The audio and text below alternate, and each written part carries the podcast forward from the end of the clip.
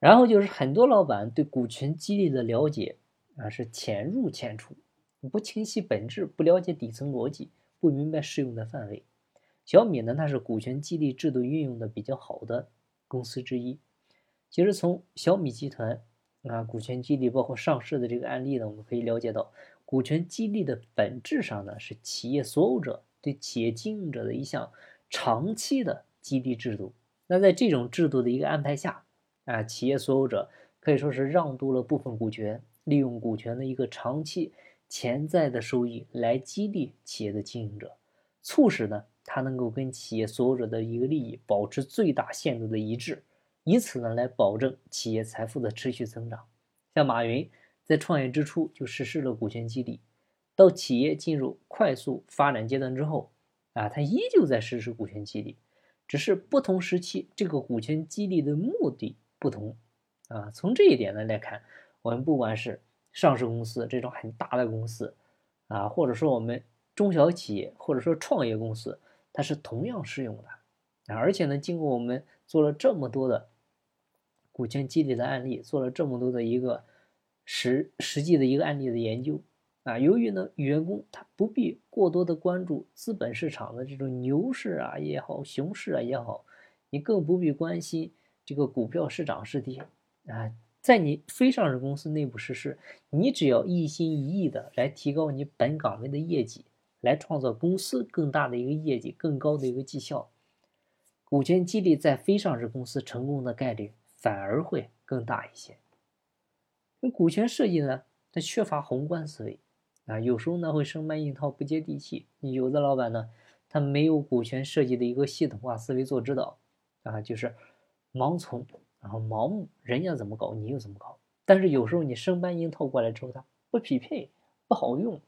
或者说你参加过这种培训，你学习的时候呢非常容易啊。有时候呢难的是啥？一讲到很多细节，一讲到很多复杂的东西，就会容易丢了西瓜捡了芝麻。啊，有的老板呢就照抄网上一些知名企业的股权案例，啊以偏概全，你不结合公司实际。他很难汲取到真正的一个养分，而且呢，还有的老板高高在上，那公司呢上下信息反馈通畅，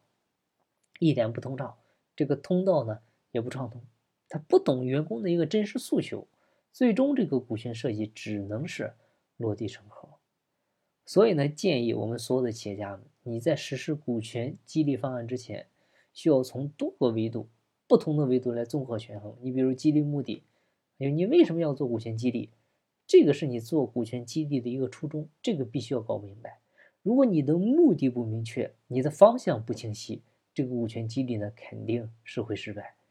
啊。但就算企业明确了股权激励的目的，如果你这个目的不单纯啊，你有一些其他的想法，哎，你也很可能会失败。因为明确股权激励的一个真正目的是实施股权激励的一个重点。也是所有企业最不容易迈出的第一步。然后呢，就是看激励对象。一般来说呢，激励的重点对象呢，包括公司的董事、高管啊，以及对公司未来发展有直接影响的一些这个核心骨干或者一些技术人员啊。现在呢，越来越多的普通员工也会慢慢的被纳入激励对象的范围。但是需要注意的是，你在确定激励对象的时候，一定要综合考虑员工的职务。考虑员工的能力，考虑他们的业绩，多种因素，这样呢才能够跟企业发展相匹配，才能够有积极的影响，才能够更加公平。然后就是看激励的一个时机啊，企业所处的发展阶段不一样，它的性质啊、规模也不一样，股权激励的目的也不一样，那你实施股权激励的时机也就不一样啊。那在这个维度的研究当中，我们把企业发展分为像初创期。发展期、成熟期、上市期等等各个阶段，每一个发展阶段针对不同的激励对象啊，采取的股权激励方案也是不一样的。然后就是要看企业所处的行业跟所处的发展阶段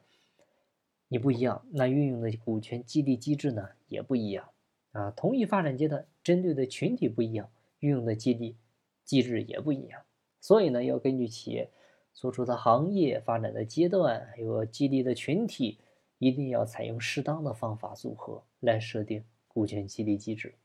啊，股权方面的问题呢有很多，你包括合伙人的利益分配啊、员工激励啊、薪酬绩效考核啊、财税的一个合规设计啊、股权融资众筹啊等等等等很多问题。但是具体的问题